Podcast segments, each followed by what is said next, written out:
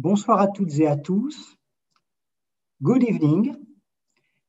Cette séance de notre séminaire exceptionnellement se déroulera en anglais. This will be an English session for our seminar because I am very happy to introduce now Michel Loa Stefano, who is folklorist at the Library of Congress in Washington. Michelle Stefano earned her PhD in Newcastle University, and she previously studied museum studies in Sweden, in Gothenburg, and I think history of art at Brown University. Michelle is co-editor of several books about heritage and especially intangible cultural heritage. And um, I think we can say that you are going to publish your own book about intangible cultural heritage this year in uh, 2021. Um, Michelle, I think that we met for the first time in 2008. It was in Belgium for a colloquium about intangible cultural heritage in Ghent. And uh, you were working at this time on your PhD. We, we met another times, uh, some years after, and you told me you were going to begin to work in a folk life center. And you explained me that your job will be something like in implementation of the 2003 Convention of UNESCO without the UNESCO bureaucracy. I, I, thought it was very interesting because at the same time, I had to, to deal with the 2003 Convention, but with the UNESCO bureaucracy. And sometimes it was a bit hard, in fact. We met another time in 2016. It was in Quebec. And then you told me that you were going to take another job. It was, in fact, quite, quite the same job but at the national level. And you told me it will be at the Library of Congress. And then I was much more interested because uh, I knew some things about the Library of Congress. And uh, I know very well the French National Library. At the French National Library, it is in the same street of my office. I can see it through my windows. And I know that there are departments for coins and medals, for prints and photography, for old and precious books, but there is no department for folk life. Maybe you will explain us today how it is possible to have such a national center of folk life in the United States of America at the national level and also at the local level. Uh, I think it will be very interesting for our students because according to me, this seminar is a seminar about the cultural differences between cultural policies. So, Michelle, now it's to you. Thank you so much, Christian and Emily, for having me, and to all the participants here. Greetings from Baltimore. Okay, so yeah, thank you so much. As uh, Christian noted, I am what they call a public folklorist. And so today's presentation will really give you a glimpse of what this, this discipline and this national system of public folklore is. And I'll start out by talking a little bit about some of the key ideas or principles of public folklore and a little bit of some definitions as well. Uh, and then I'll look at this system on a national scale, uh, mainly in its development over the second half of the 20th century, thanks to three main entities at the national level. And that is the Smithsonian Museums has a center for folk life and cultural heritage uh, where I work, the American Folklife Center, and also a main funding agency for the arts in the United States, called the National Endowment for the Arts. Uh, and they have a program specifically dedicated to what we call generally folk life. And then we'll trace this system to the state level uh, and look at how the safeguarding and promotion of living heritage or folk life is supported, uh, again, in a glimpse of what's going on in the US.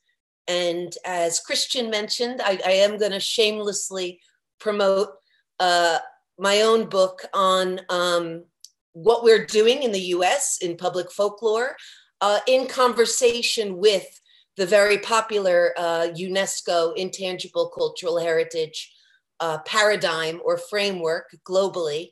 Uh, so you're welcome to pick that up. And in any case, if anyone wants to contact me about this presentation, if you have further questions, please note my email there uh, at the bottom. Uh, and I can, of course, repeat that at the end of our discussion. So, uh, just on some ideas of what, what this notion of folklore is in the US. Um, as I mentioned, we generally tend to use the term folk life. It's seen as a bit more broader and holistic, but nonetheless, it's very comparable to the, the concept of intangible cultural heritage elsewhere. Um, so there are similarities, overlaps, and also differences generally speaking, both are very much focused on living cultural traditions, practices, and expressions.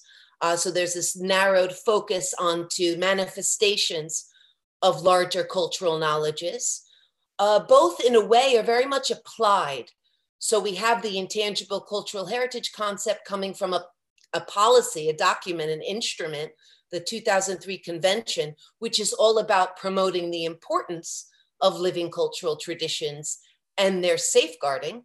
And it can be said the idea in, in public folklore for folklore and folk life also has an applied safeguarding element. It's not just the study of cultural traditions, it's about working with cultural communities, social groups on safeguarding their uh, traditions for the future. Uh, so that's very much a similarity. Uh, but in public folklore, there is no set definition for what folk life, folklore can mean. So, in my opinion, there's a bit of flexibility. There's not that UNESCO bureaucracy, as Christian mentioned. Uh, and so there's this also this very this flexibility of learning from people who embody these traditions, how they define their living cultures, cultural heritage, uh, what they consider the definitions and the terms that they use. But for the purposes of this presentation, I will be using the term folklife quite often. So just to give you some examples of how it is defined in the context of the US, and again, it varies, it, it differs, there's flexibility. I tend to like this, uh, this explanation that you can find on the website of an organization based in Tucson, Arizona. And this, it's a regional folk life program called the Southwest Folk Life Alliance. And if I may, I just want to would like to read uh, how they define folk life folklore.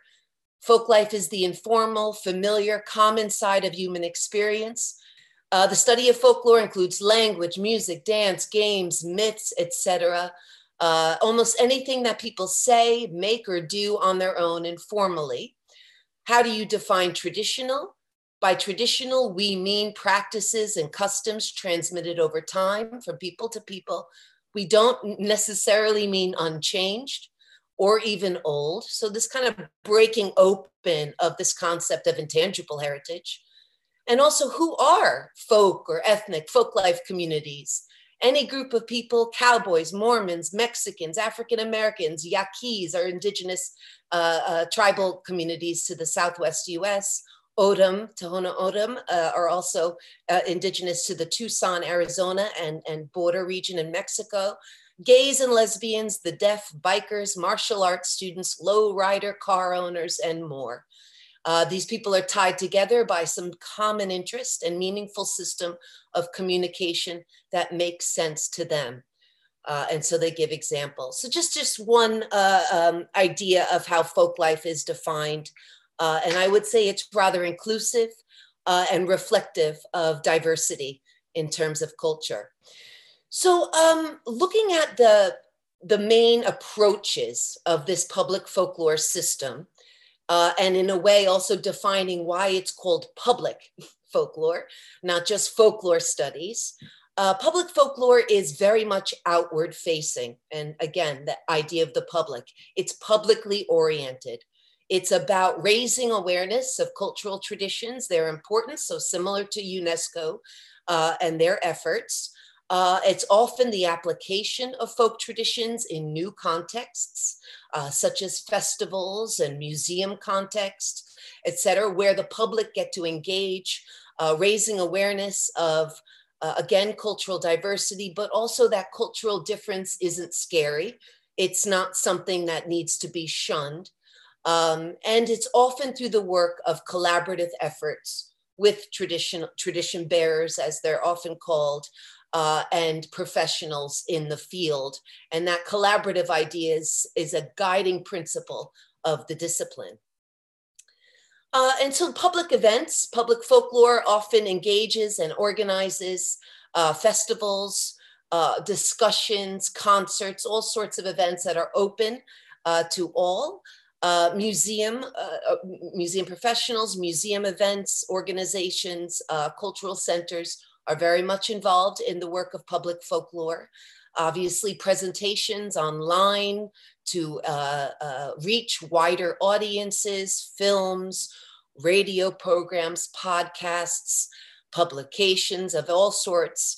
Uh, there's also ways in, in uh, across the U.S. in honoring particular individuals and their communities uh, uh, with respect to their living cultural heritage.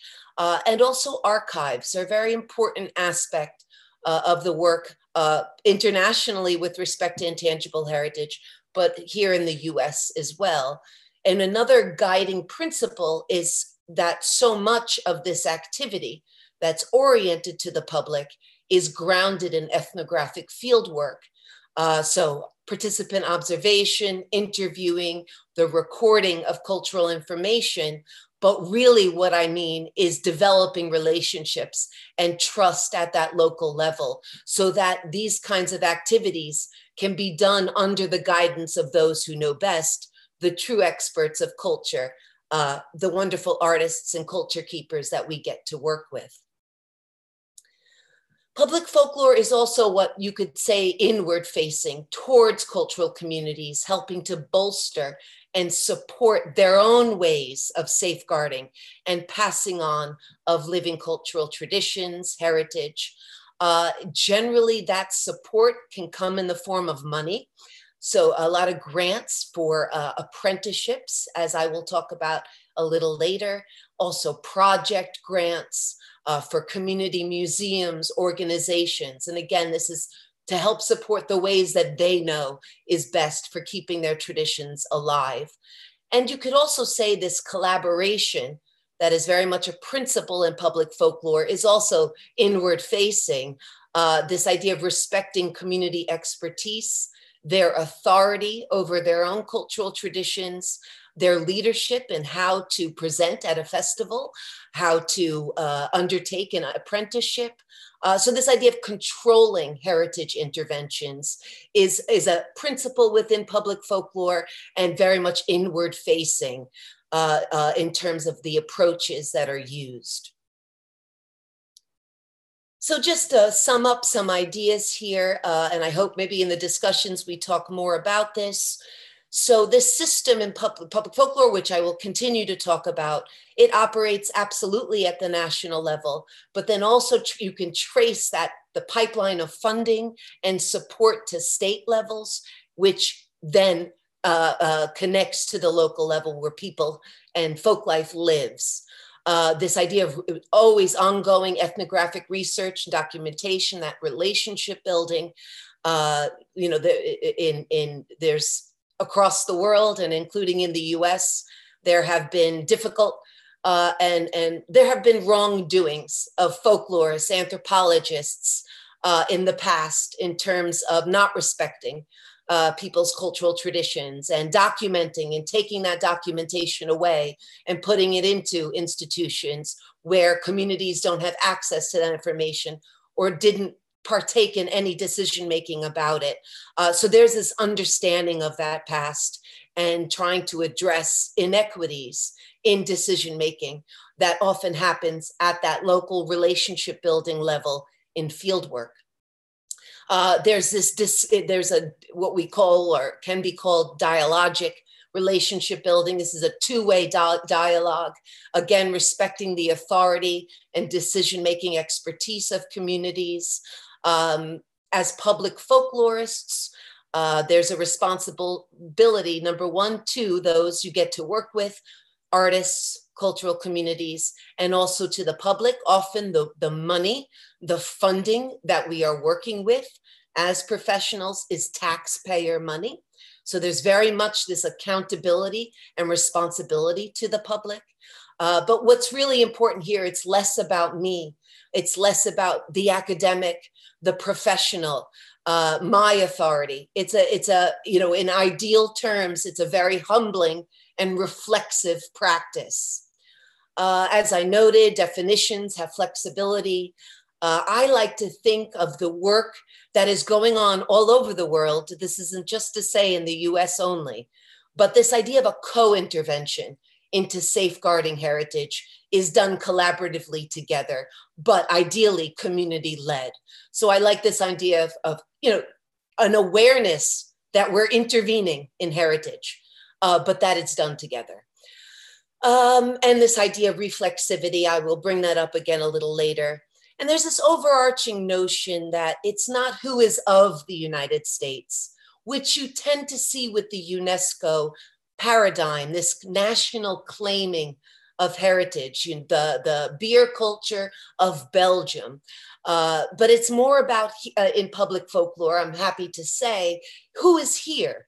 Who's in the United States, from indigenous populations to longstanding Americans uh, to newly arrived refugee communities. Uh, so there's that, that, that again, the inclusivity uh, and less subjective understanding of who is American, which is a, a concept that can be very much questioned.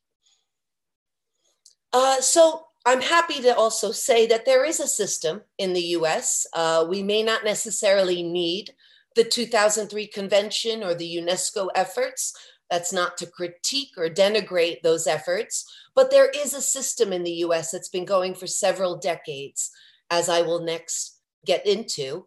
Uh, it's not perfect. Uh, similar to many parts of the world, funding is is is limited, uh, and in in many parts of the U.S. declining.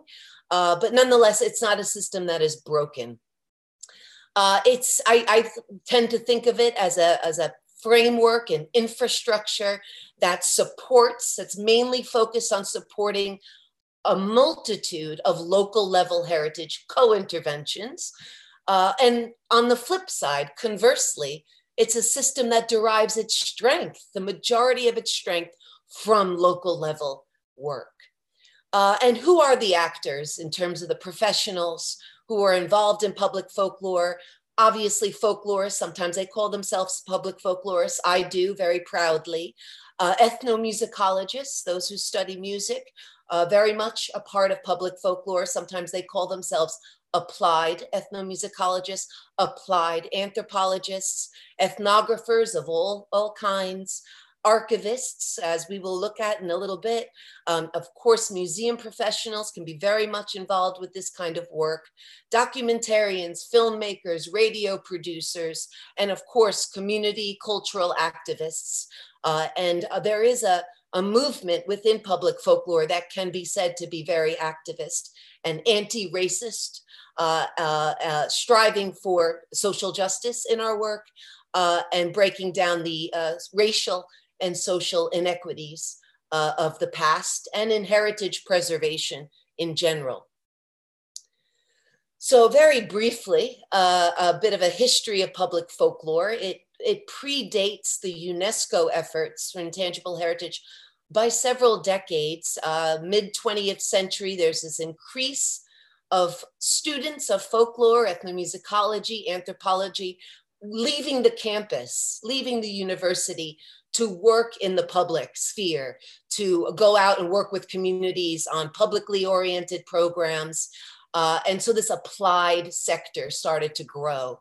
But the, the main momentum, the building of this nationwide uh, infrastructure that I will focus on are the really important and instrumental initiatives uh, at the national level uh, from the late 1960s into the early 1970s and onward. Uh, there was this time where understanding America and the US as multicultural, that was the term at the time in the 1960s, 1970s, cultural plurality, uh, you know, diversity of culture and people in the United States and who is American really started to uh, gain momentum in, in national conversations. Uh, and so this very much is a part of the history of public folklore. Uh, so some key dates, 1967, the first Smithsonian Folklife Festival. At the time, it was called the Festival of American Folklife, a very influential event that continues to this day, uh, that is um, organized by the Smithsonian Center for Folklife and Cultural Heritage. Uh, again, part of the large Smithsonian institution in D Washington, D.C. Uh, there was also uh, the establishment of where I work now, the American Folklife Center in the Library of Congress, which is interesting. And I hope to get a little into why the library was chosen. Uh, and that was established in 1976 because of a law. And I will talk about that. And then around the same time, 1975, the main funding agency for arts and culture in the United States developed, established its own funding section or uh, uh, program within the NEA um, dedicated to folk life, living cultural traditions, vernacular culture. Okay, so very briefly, unfortunately, I could present just on this festival, uh, but again, very instrumental uh, since 1967, really trying to celebrate and promote the plurality of cultures in the US, food, music, dance, occupational cultures, work. Uh, and what was what's really key for my presentation today is that it was held and is still held, uh, although virtually last year, um, on what's called the National Mall in the Washington in, in the city of Washington D.C., which is, as you can see in the background, a stone's throw from the U.S. Capitol building, uh, where our lawmakers uh, go to work and make laws, which is an important uh, aspect of this story. Uh, and you know, over the years, it, the, the, festival began in terms of celebrating different cultural traditions and groups from indigenous to newly arrived uh, Americans um, uh, within the US and US territories, such as Puerto Rico and Guam. Uh, and then in more recent years, it, uh, it's a celebration of world cultures, really, uh, in terms of working with uh, governments elsewhere in presenting culture on the National Mall. And that is not without critique. I'm not trying to only present this in, in a rosy picture. There are some critical uh, uh, questions that can be asked about the work that goes on. Nonetheless, uh, it began as a way to spotlight what was at the time understood as cultural equity, that everyone has a right to practice and promote and safeguard their culture.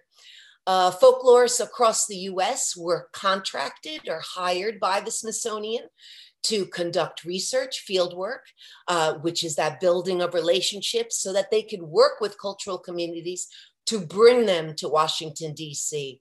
Uh, again, you know, based on trust, uh, so instead of folklorists at the Smithsonian traveling out only throughout the United States, they work with those who already have relationships at the local level across uh, the country. Uh, what's important is that the festival, for so many decades now, was a testing ground, experimentation for developing professional reflexivity, the questioning of our own privilege and power in presenting and representing other people uh, and, and how to create an event where people can speak for themselves and present their own traditions in their words and on their terms. So it's very instrumental in developing for public folklore in general uh, a tradition that is continually developed in professional reflexivity. Uh, and also, very key to this story is the lawmakers who work just next to the festival in raising their awareness of how important uh, uh, these cultural traditions are, and that maybe some more needs to be done in the late 1960s at the national level. Which briefly takes us to where I work, the American Folklife Center. And indeed, uh, pioneering folklorists, ethnomusicologists, anthropologists lobbied and pressured US lawmakers to uh, officially recognize the importance of living cultural traditions, vernacular, folk life.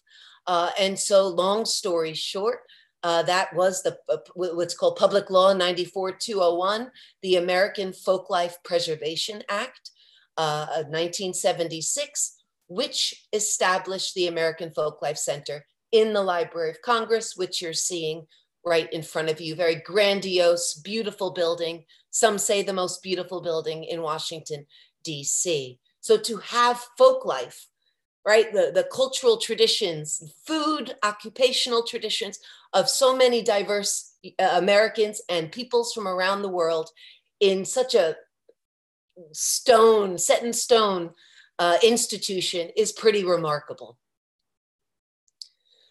Okay, so um, so the AFC by law was uh, mandated by Congress to what, what the terms are to preserve American folk life. And again, this is also internationally, uh, and to present folk life.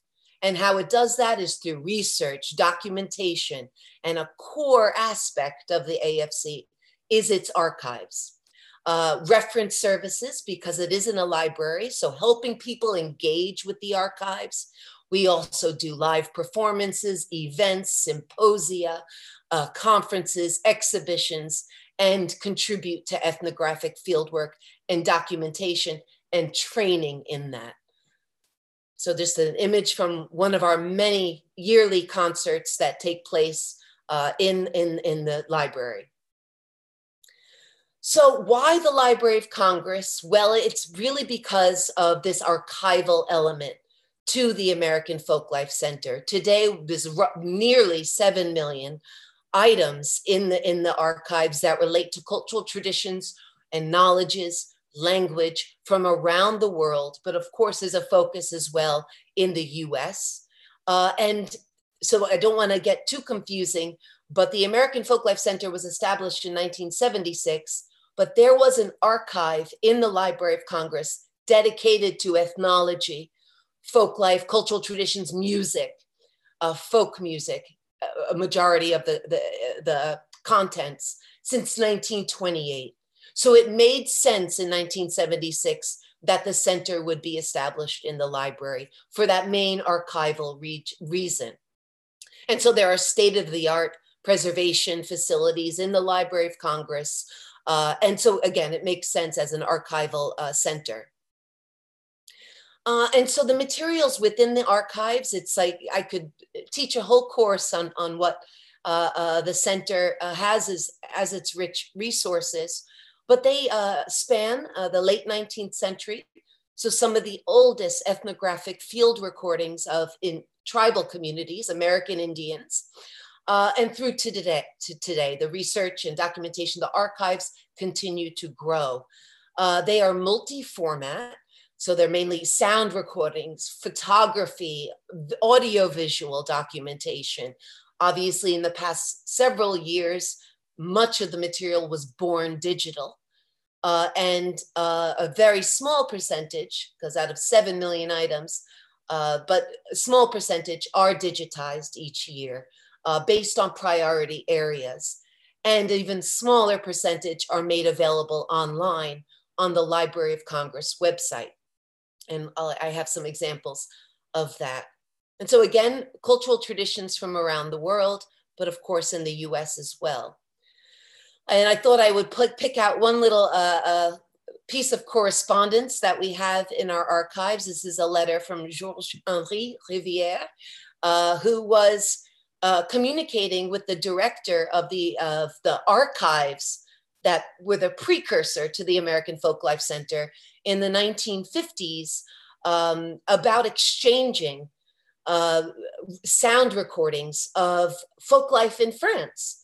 And the American Folk Life Center, as it is now called, would uh, send to uh, Monsieur Rivière uh, recordings of music in the United States. So these are, we have all sorts of correspondence uh, with cultural heritage institutions from around the world because in the 1950s, the archive was um, trying to expand its holdings, particularly global holdings. So I thought this was a nice little letter to highlight here.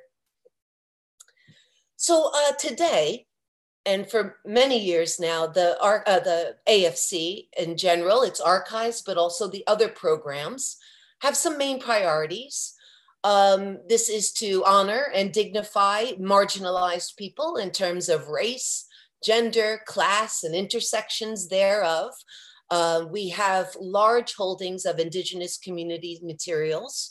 Uh, women's traditions are in particular priority, as are those uh, um, oral testimonies uh, and, and, and materials related to civil rights movements. So not just uh, the, the struggle and fight of African Americans in the US, but also the Chicano movement, uh, the Red Power movement, Asian American movement since the 1960s and 70s. So this notion that the archive, especially in the Library of Congress, is a historical record uh, and to make sure that that historical record, the archive itself, is representative of the peoples of this society is a priority. And to make sure that their stories and voices are heard and certainly safeguarded for the future. Uh, what some may consider as ordinary work culture, occupational, your jobs, uh, very much from an anthropological point of view, where we work, there's definitely culture, knowledge, languages, jargon, uh, et cetera, that we learn where we, you know, on the job. Uh, that is also a priority area for the AFC. Uh, urban cultures, because so often in the history of anthropology and folklore, uh, folk life is understood as connected to the rural, to the past, to the to the uh, quote unquote backward peasant, if you will. Uh, and so there's such rich cultural traditions and change, traditions that change in urban environments as well. Let's not forget that. And suburban, of course. Uh, and there's a lot of work at the AFC on repatriating. So, uh, uh, you know, particularly indigenous uh, materials belonging to indigenous tribal communities uh, in the US and elsewhere.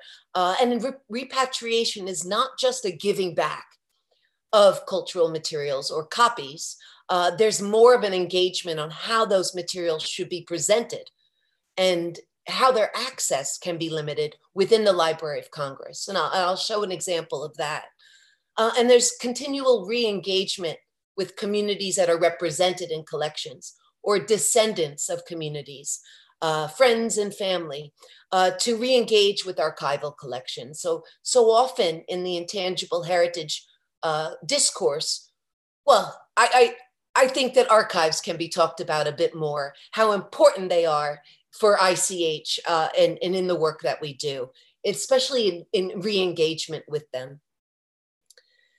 So, uh, one example of an online collection uh, is of oral testimonies of civil rights leaders uh, uh from the 1960s, 70s, though this, this project was in recent years documenting mainly in video uh, their experiences, what they fought for, lawyers, all sorts of activists involved uh, in fighting for racial equity uh, in the US. So again, this is all digitized and put online.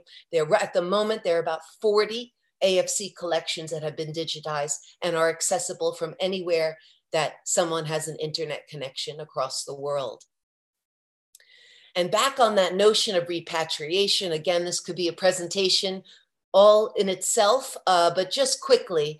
Um, one example is with the Ancestral Voices Project of the AFC and several other partners. Uh, and this is taking um, one of our oldest ethnographic collections, sound recordings, made in 1890 in Maine of the Passamaquoddy tribal community. Um, uh, trading songs, war songs, sacred songs of the community made by an anthropologist in 1890 and bringing that collection back today, digitized, to the community elders, Passamaquoddy tribal leaders and elders, in reinterpreting what these materials from 1890 mean and how can they be accessed from the library. So they're setting the limits. Uh, and also introducing their perspectives into how it's cataloged, uh, including online. So their own titles for uh, their the, these recordings, uh, and there's all sorts of cultural knowledge that is added onto the web pages for these items that you can listen to. And these traditional knowledge labels, I'll draw your attention to, are really on the cutting edge of int- intellectual property protections for mainly indigenous uh, um, materials in institutions across the world, where these labels are set by the community to tell the public how these materials can be used. And again, I could talk more and more about that, but just the AFC is very much involved with this. So repatriation is not just a giving back of materials, it's how do we reconceptualize how these materials are accessed and interpreted.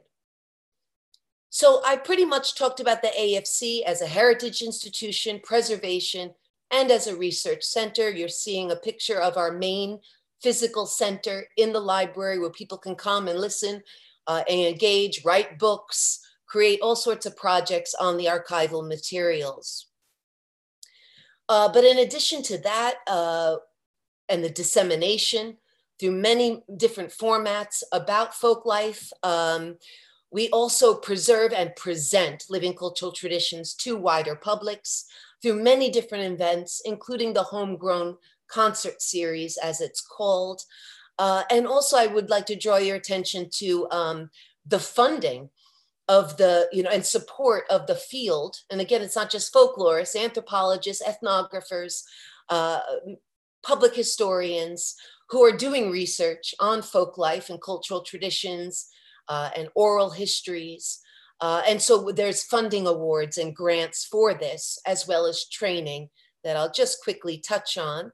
This is one of the concert events uh, when I first joined the AFC that I helped to organize. This is um, a, group of urban artists, mainly dancers uh, and musicians, DJs, that I worked with in my previous position in Maryland and was fortunate to bring them uh, to have a dance battle at the Library of Congress at noon. Um, probably the earliest dance battle on the on the East Coast that that was ever organized. Uh, nonetheless, just to show you one example of the types of concerts uh, that are held uh, uh, promoted at the AFC, uh, and this is similar to many other organizations across the U.S. one, we, we do a lot of field uh, schools, as they're called, to training and research and documentation. Here's one that we did on the international scale with the World Intellectual Property Organization, WIPO, uh, with Maasai communities in Kenya. Uh, the training to document your own traditions uh, and, and, and, and learn about your own cultures so that you as a community have control over that process, not outside anthropologists, folklorists. Uh, and again, research awards and grants to promote the more and more research on, on people's cultural livelihoods, stories, and experiences.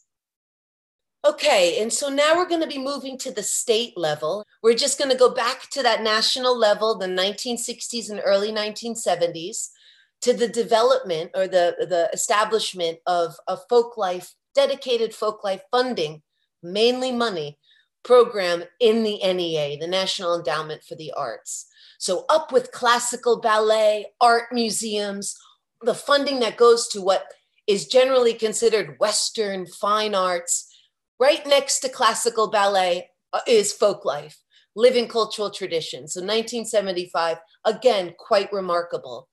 And what I'm going to be highlighting here is how in the 1970s, uh, including prior to 1975, the NEA started to fund positions for folklorists in state governments across the nation. So that again, at that, uh, I should I should say, I'm sorry, the NEA takes national funding, federal money, to state arts council or arts agencies that are in state governments. So there's a pipeline, a pre existing pipeline of money that can get to the state level. And so it was a brilliant idea. If we have folklorists in the state governments, then we can get money to them to do folk life work in their states. So that's the general idea here. And also, again, this idea of apprenticeships, which I will end on, uh, was also funded very much early. Uh, and what I will say on that now is this idea, you know, for decades now, that in order to help safeguard living cultural traditions, you need to support how they're passed on. So that just here showing the importance of apprenticeships uh, from the early days of this national infrastructure. And I will also add that um, since the 1980s, the NEA Folk and Traditional Arts Program has uh, instituted a national yearly honor award program for outstanding stewards. So people uh, who um, uh, keep traditions alive uh, across the US. So that was inspired by, which I think is interesting, Japan's Living Human Treasures program, which has a thread in the UNESCO ICH story as well. Uh, the, the convention framework, very much inspired by programs in East Asia in the 1980s and 90s, and the same here in the US. Uh, in any case, this getting this funding down to a building a public folklore infrastructure at the state government level was in the 1980s argued by a folklorist uh, who says very well it legitimized the traditional arts in the eyes and budgets of agencies around the nation democratizing and pluralizing the concept of the arts it's not just western fine art idea NEA seed money, the early funding, rooted most of the state programs that we have today, resulting in a national network or framework of public sector folklorists, public folklorists, who began to work, you know, till the soil of their own territories. And so, long story short, today, NEA support of state folklife programs so these are folklorists and programs in state governments, often arts agencies for obvious reasons. Today, they're called folk arts partnerships. It continues in 46 states, regions, and US territories. Uh, it is important to note this isn't the only story of public folklore in the US. Uh, there are folk life programs that are funded by the National Endowment for the Humanities. So very much humanities funding and very similar to the NEA is the NEH. Uh, universities, so the Traditional Arts Indiana program, as you see at the bottom, is housed and funded within uh, Indiana University. Uh, and there are regional and city programs. So it's a bit more complicated than I'm presenting, but there are some main pipelines or mechanisms for support that I'm, the picture that I'm painting uh, here. Uh, just to show a recent, uh, I should have used a more recent tally, but in any case, between 1975, 2015, the Folk and Traditional Arts Program at the NEA spent 122.4 million on folk life across the US. That's going to the state level. Uh, that's not a lot of money if you look at the US budget for almost everything else, but nonetheless, it is quite considerable uh, when thinking of this system for, for folk culture and just drawing your attention here to how apprenticeships are like a cornerstone in the idea in public folklore of safeguarding living cultural traditions. So 2.6 million uh, in recent years going towards dedicated to apprenticeships, the transmission of cultural knowledge and skills and meanings. And so those apprenticeships, by 1996, uh, there were apprenticeship programs in 30 states across the US. Uh, in, a, in a report in 1996, 84% of folklorists at the state level uh, in 38 programs consider apprenticeships the foundation of their program. Uh, at present, it is estimated that across each year, there's 500 apprenticeships going on across the United States uh, in addition to 10 non-government related or non-state level, excuse me, folk life programs that have their own apprenticeship uh, programs such as the Mariachi Master Apprentice Program in California uh, and the Maine Indian Basket Makers Alliance. So these are community run programs and centers. These are just some small examples. So now we're getting to the state level. Uh, and just to show you where Maryland is for those who may forget or not know, and New York in comparison. So we're on the East Coast in the region called the Mid Atlantic.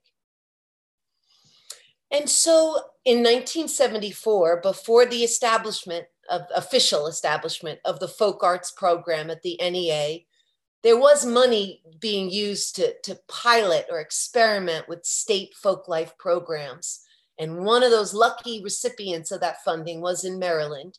So the program today is the longest running, continuously running folk life program in the United States. And today it's called Maryland Traditions.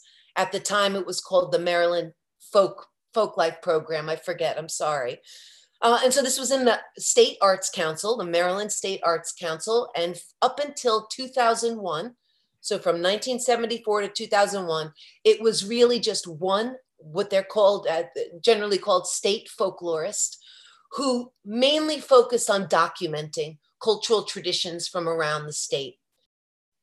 But in 2001, the program was reconfigured and strengthened to become what is known as Maryland Traditions. And it's, it created its own statewide infrastructure, a team of folklorists community members, professionals across the state, some based at museums, some based at universities, uh, and together would strengthen the program instead of having one folklorist centralized for the state. And there are other state programs in the US and regional that have this, that, that kind of regional wide, like below the national, below the state level network or infrastructure. And that that's that idea of getting to the local level you know d- building those relationships at the local level it's hard to do that when you're centralized. And I, I, quote my friend my colleague who's now at the nea and he runs the folk and traditional arts program but clifford murphy and i ran the maryland traditions program a couple of years ago and he notes that regional partners within a state or a region would connect local folk life practitioners cultural communities to the grants, apprenticeship grants, and also project grants. Um, this, in its most basic sense, the state folk life infrastructure concept grew out of the idea that it is hard to develop trust and long-term resources for local communities when working remotely out of a state government office. Likewise, regional partners could engage in the kind of local grassroots work that is sometimes impossible for a state government to become involved with. And not to mention, many communities do not want the government involved in their culture. So to get away, get around that by having a, a, a you know, a network of, of, of allied professionals and researchers. So Maryland Traditions also takes, like the AFC, uh, a multi-pronged approach, always grounded in field work, as I've emphasized, the regional network, uh, there's also archives at the state level. Uh, so archives are very much important uh, in public folklore. And many different public programs, including an annual festival, Folklife Festival. So not just the Smithsonian, there are many festivals that take place at different geographical scales in the US. There's a state level heritage awards to honor people, places, and communities. Uh, and they all go to people, those awards, uh, and other diverse range of events that can happen. One-off symposia uh, concerts discussion events around food insecurity or fracking and environmental issues. So all sorts of uh, public events and of course the grant money the grant support too that gets money in, into the pockets of traditional artists.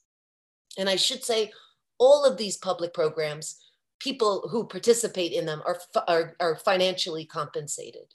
So I'm going to focus now on, on the apprenticeship awards, which in my opinion is such a core facet for the safeguarding of intangible cultural heritage and how to bolster apprenticeships is definitely a way forward, I think, for a lot of the work that we do. Uh, so again, established in 2001, this program Uh, the aim is to bring mentors and apprentices together over the course of a year. Uh, it's not just about skills, but it's also about the meanings and significance of living traditions, how and why they should continue. Uh, recently, the the amount uh, went went up to five thousand dollars, which you know isn't that much money, but it's also quite considerable. Thinking uh, when you see that ten are supported over the course of each year, uh, and they culminate uh, apprentice the apprenticeships each year can culminate in the annual folklife festival meaning they are the the main showcase of the festival although other participants from other programs of maryland traditions are also part of the festival. And i'm just going to be showing some examples of some apprenticeships over the years and i'm almost finished and this is from the application when I was um, just about the time when I left for the American Folklife Center. Oh, and I don't know if I note, uh, mentioned that I was a state folklorist for Maryland. I worked for Maryland Traditions from 2011 to 2000, the end of 2016. So um, one main aim of the apprenticeship is to learn how it can impact the tradition's wider community. And here I'm just showing you an excerpt from the application from a couple of years ago, uh, trying to understand, uh, you know, how, how the apprenticeship can impact people beyond the apprenticeship. Because uh, the idea is to help support the resilience of cultural communities uh, through the promotion of their traditions, but also through helping them to you know have a little bit of money to be able to meet across you know over at some regular schedule over a year. Uh, so just just to highlight some of the priorities endangered traditions are mentioned um, and understanding the commitment. And i should note that the applications can be made by hand. They do not they're not electronic only.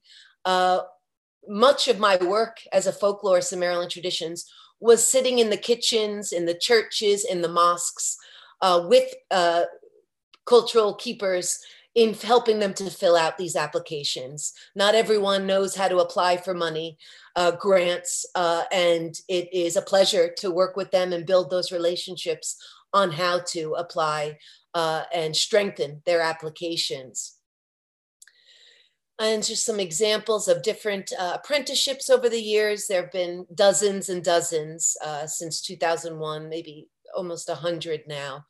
Uh, well, I don't, I didn't do the math. I'll do the math later. I'm sorry.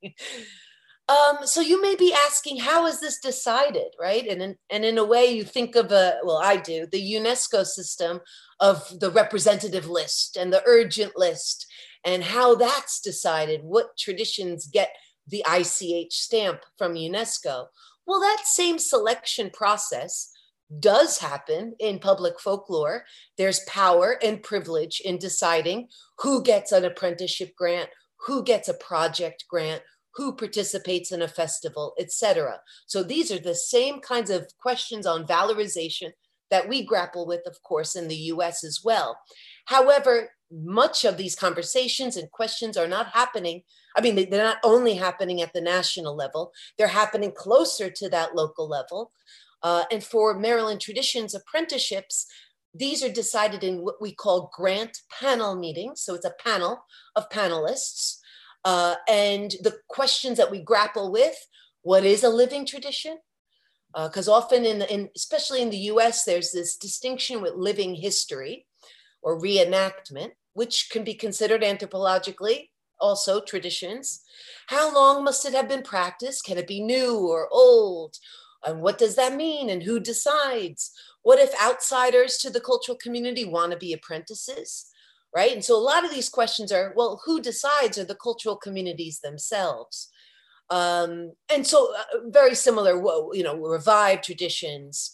Uh, what if they, if the only master and apprentice are doing this tradition and there's no community?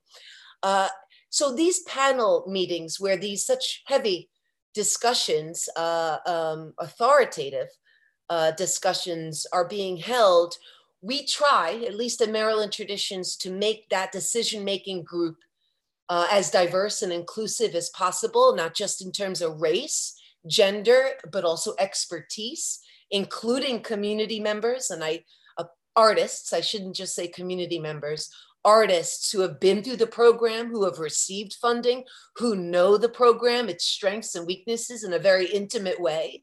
Uh, also, other folklorists, scholars, young career, early career folklorists uh, and scholars, also geographical representation on the panel. Uh, so it's not just the folklorists who are deciding things. So these, these interventions into the process as well, there is a, a heightened awareness of the you know, inequitable distribution of decision-making power. And just some more examples over the years of um, apprenticeships. Often apprenticeships happen within the same family, uh, more often within the same cultural community.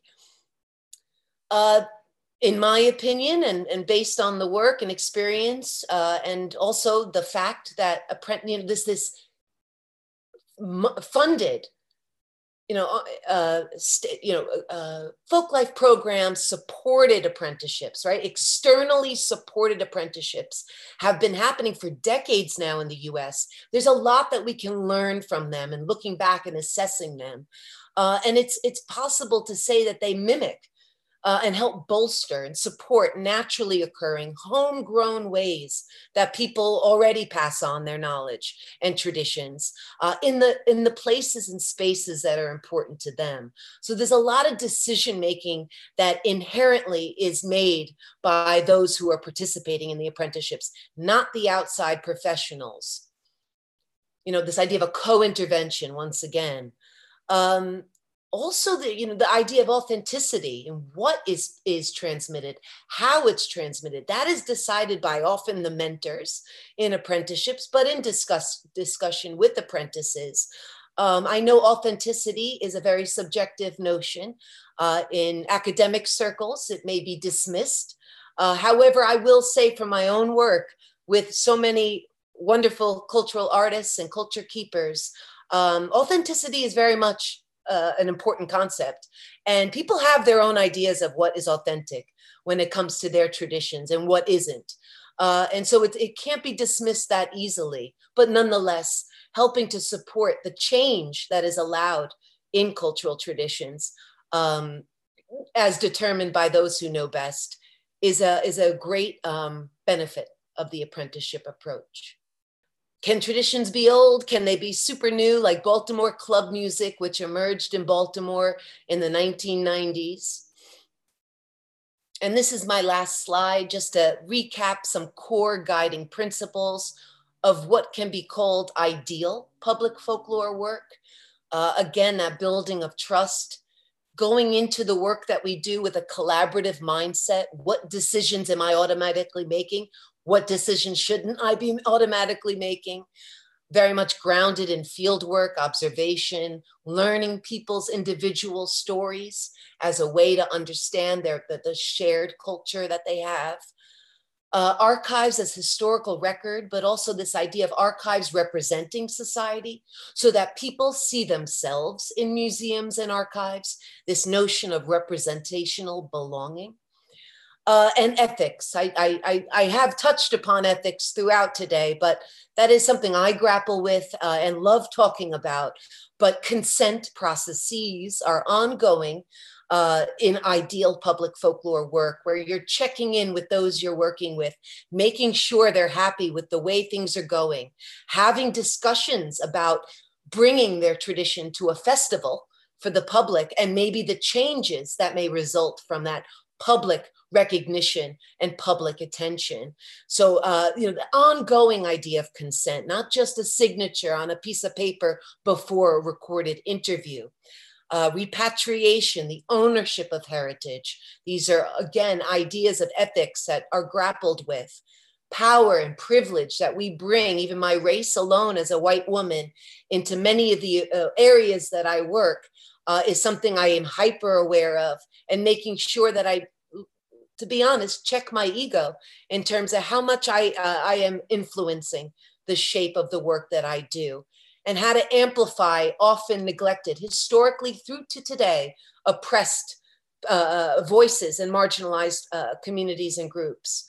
Um, how can we co-intervene together in the work that we do? And how can we increase these privileges, right? So I am a folklorist at the national level who is, you know, has can manage. I, I manage. I am uh, close to pretty high level decision making. Uh, those are privileges. That's that's that's a privilege of mine to be in that position. How can I increase access to those privileges, to the the, the resources uh, uh, that I am privileged to manage? So I think I'll I'll end on that, and I look forward to your questions, and I will stop sharing. Thank you very much, Michelle. Uh, it, it was really a very brilliant and beautiful presentation, um, very precise too, very, very interesting. I do hope that there will be several questions, but um, first, before participants are going to write, I would like to ask one or two questions from, from me especially. Um, first of all, you said that this, this policy, uh, which has been uh, existing since the 70s, she produce, it produces results. And you also said that it, is a, it has not been broken. Yes. Is it difficult sometimes to preserve or to defend this policy so uh, when you say the policy, you mean this framework for public yes, folklore? This, this framework for folklore. Yeah. Um, and, and when I meant that it's not broken, I mean that it may not be perfect. It needs mm. more funding, number one. Uh, we also need, you know, we, I, I, you know, I say as a professional in the field, but I can't speak for everyone, of course. Um, but you know, I presented a very simple picture of public folklore. There are so many organizations at the community level, uh, and then at the in the government level across the United States, um, and there is in a way a disconnect between folklorists, anthropologists, but who were, you know, because it's such an immense country and there's so much going on. Uh, there is recently calls to better connect each other you know mm. have meetings and and and how can we raise awareness also of our field and the importance of it visibility mm. for public folklore um, so that's what i meant by um, it's it's not perfect uh, and but it's not broken you know as a policy it's it the policy really is in in my opinion the the principles um, that many public folklorists have share in common such as those that I, I discussed um, um, throughout the presentation. Um, but yeah, there isn't some set in stone policy. You know, the one law that Congress passed was all about the American Folklife Center. It had nothing to do with the Smithsonian or any other programs. So there's a lot of flexibility. I hope I'm, I'm answering your question. Okay. Yeah, I mean it's not it's not even thought of as policy, mm-hmm. really. Okay, thank you. Yeah. I think there is a question from our colleague Anita Vaivade from Latvia and another one from an, an, unknown participant. Yeah, so I'll start with the first one. Yeah. Um, yes, absolutely. There is uh, relationships. Uh, God, it's so, in a way, it's so complicated to describe, but at that local level, in that city level, town level, suburban level, folklorists, um, historic preservationists, because in the in the U.S., architecture and the built environment is very much under the discipline and discourse of historic preservation, which has its own associations and organizations. Uh, but yes, you know, to, to be simple, folklorists and those who are concerned with the intangible uh, and communities and their culture very much work with urban planners uh, and, and those who are concerned with built environment. And I will also say within public folklore, um, the importance of place and space from cultural and sacred landscapes and waterways to buildings, to cities, to, to suburban areas, uh, the built environment is very much a part of a holistic understanding of what folk life is. Uh, so more ecological understanding, which includes historic preservation. So long story short, yes. okay, so now we have Anita. Thank you, Anita.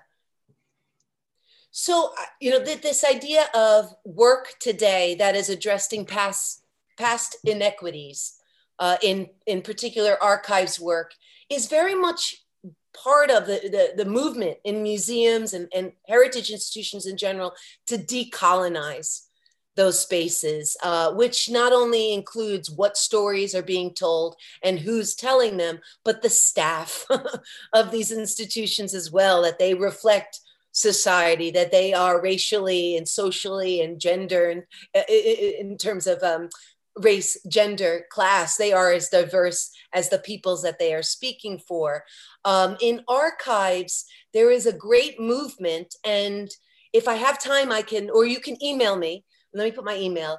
I will get you some literature on some fabulous work going on with community archives and the notion of represented representational belonging, where people see themselves in archives by making the archives themselves.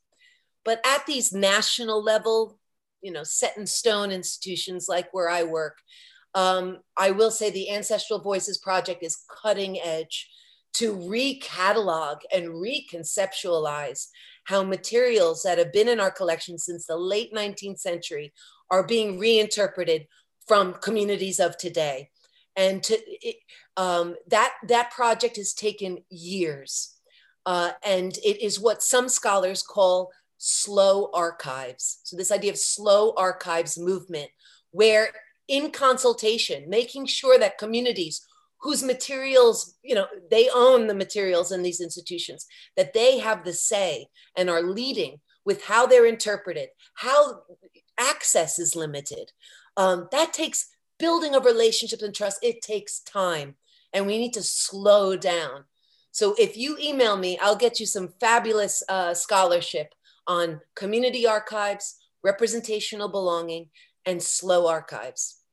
Thank you very much. And uh, everyone's popping. voilà. Um, a question from Lily Martinet too. Oh, Lily's here. Hi, Lily. Do you think that the United States of America will ratify the UNESCO Convention? You know, the technical loophole or the way out of that is that it would be very difficult in the US uh, because of the federal system of governments with the states. Mm-hmm. So, you know, if the, the federal government says yes to the convention, California may say no. New York may say yes. So that would be, you know, it, it's very complicated. Uh, so that's a kind of technical excuse that's often made. Uh, nonetheless, I have colleagues, folklorists, anthropologists, who think it would be great if the US was to ratify it. And I will provocatively say that I think they're silly because there already is a system, as I've been presenting, again, not perfect, but not broken, uh, that can be strengthened. Um, and I'm not particularly a fan of using set definitions and understandings and categories for living heritage um, and how the whole UNESCO system propels forward, mm. there are a lot of critiques that can be made in terms of inequity in decision making. Who mm. is deciding? And it's still generally a very elitist affair, I think. So. Thank you very much. In fact, it was a question from Aikiki Naka, and the question of Lily is a different one. Okay. Uh, and don't forget Ingrid. And there is also Ingrid. We will not forget Ingrid. Uh, okay, uh, I'll start with Lily and then Ingrid, I'll, I'll get you next. Um, that's a great question, Lily. Uh, I will, I mean, other than that really interesting point of connection with Japan's Living Human Treasures program, which influenced the UNESCO uh, system uh, decades ago to, to today, uh, also influenced this one program here in the United States at that national level. Uh, nonetheless, I will say more so folklorists, uh, anthropologists, ethnographers in the US um, very much were a part of UNESCO discussions in the drafting of the convention from the late 90s onward, uh, and very much raising the red flags on the ethics questions. Uh, you know, where is community communities recognized as experts in their own heritage? Uh, worried about the listing, the use of lists uh, that you know so much of the scholarship at the time was warning about. Um, and so there was a very influential one example conference, UNESCO and the Smithsonian in 1999 that assessed the 1989 recommendation, the precursor to the convention, where a lot of these ideas were expressed. But in recent years, although many professional scholars here in the US partake to this day in UNESCO meetings, UNESCO related meetings, um, yeah, there, there is a bit of a lack of discussion and, and, and, and exchange of ideas that I've been hoping to, uh, in my small part, help invigorate because there's so much we can learn from each other. There's no one one's better, one's worse, but public folklore is better. No, I'm just kidding. Thank you very much. Uh, a question also from Ingrid, uh, who is a student at the National Institute of Heritage. Yeah. The difference between yeah. ancient culture and uh, today yeah. culture. Yeah. So, in general, I would say that kind of question that you have absolutely comes up. But what I try to emphasize is those discussions are multiple and they're on a case by case basis and they're closer to the local level, if you will. Um, where you know there it's absolutely possible that there are programs or, or folklorists in the us that would absolutely disagree with maryland traditions supporting Baltimore club DJ uh, music and music production. Uh, you know, you know, so these kind of conflicts absolutely exist. We have conferences and professional organizations where sometimes it can get quite heated. Nonetheless, this is what I mean by not having a definition, not having this set understanding and domains of folk life.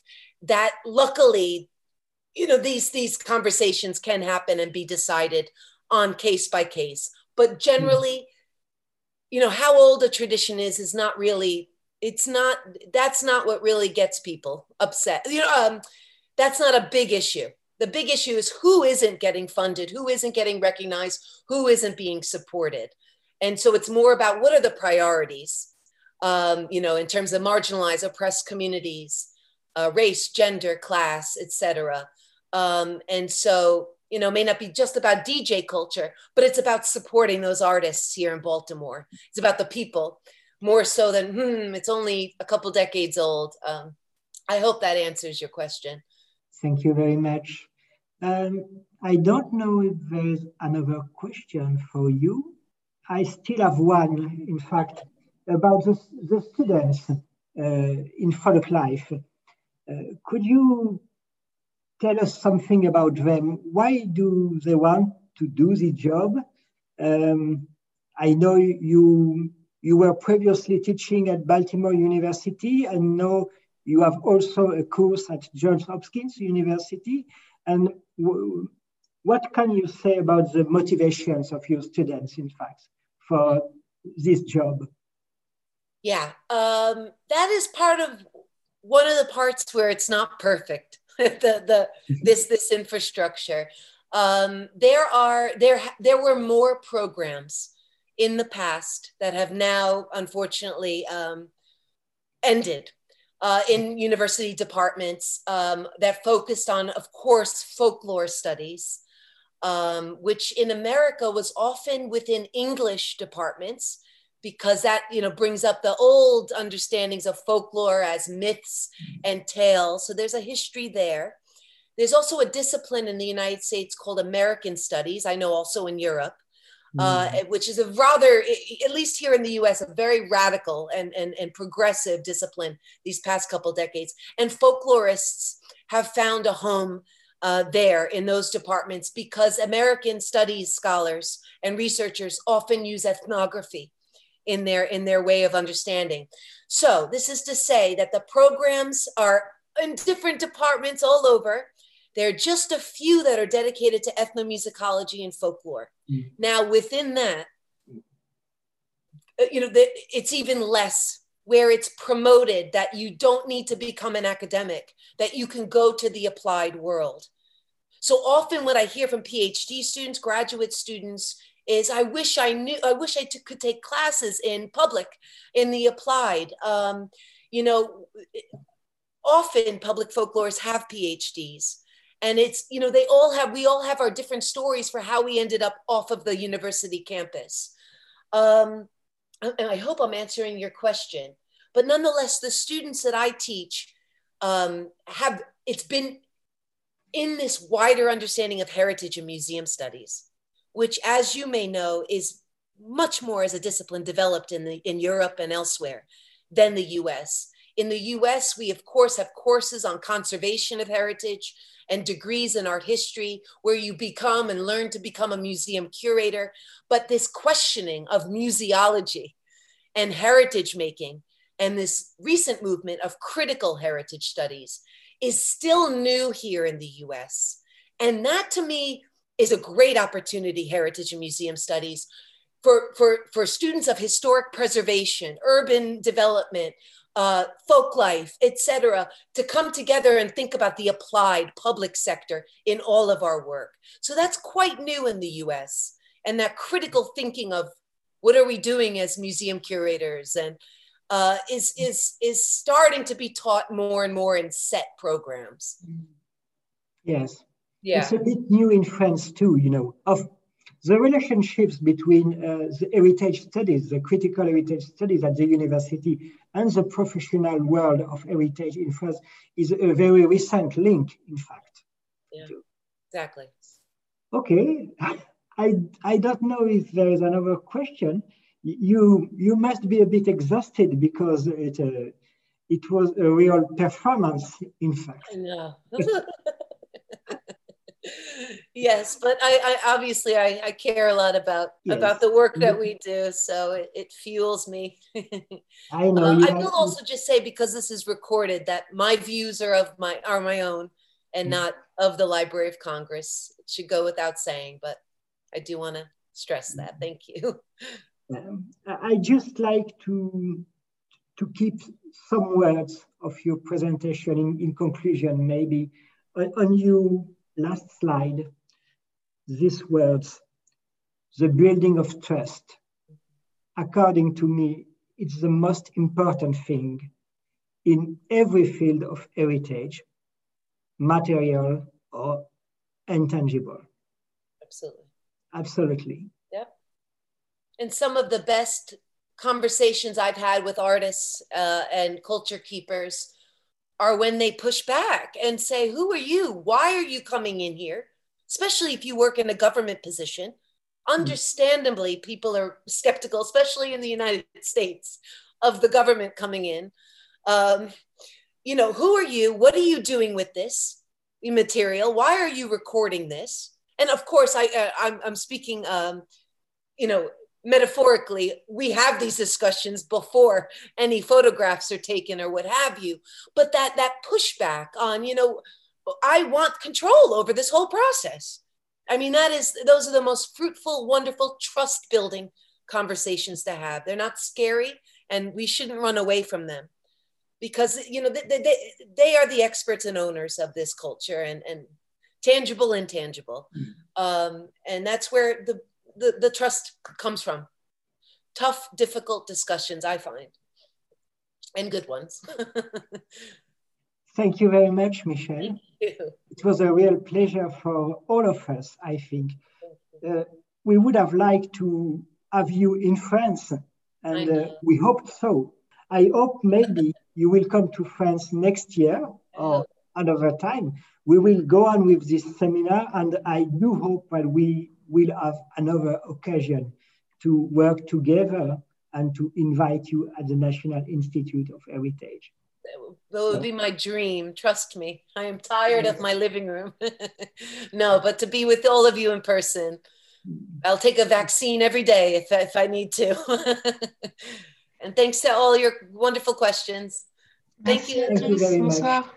Merci, merci beaucoup Michel. Merci beaucoup. Bonsoir. Merci. Merci à vous tous pour vos, vos questions passionnantes.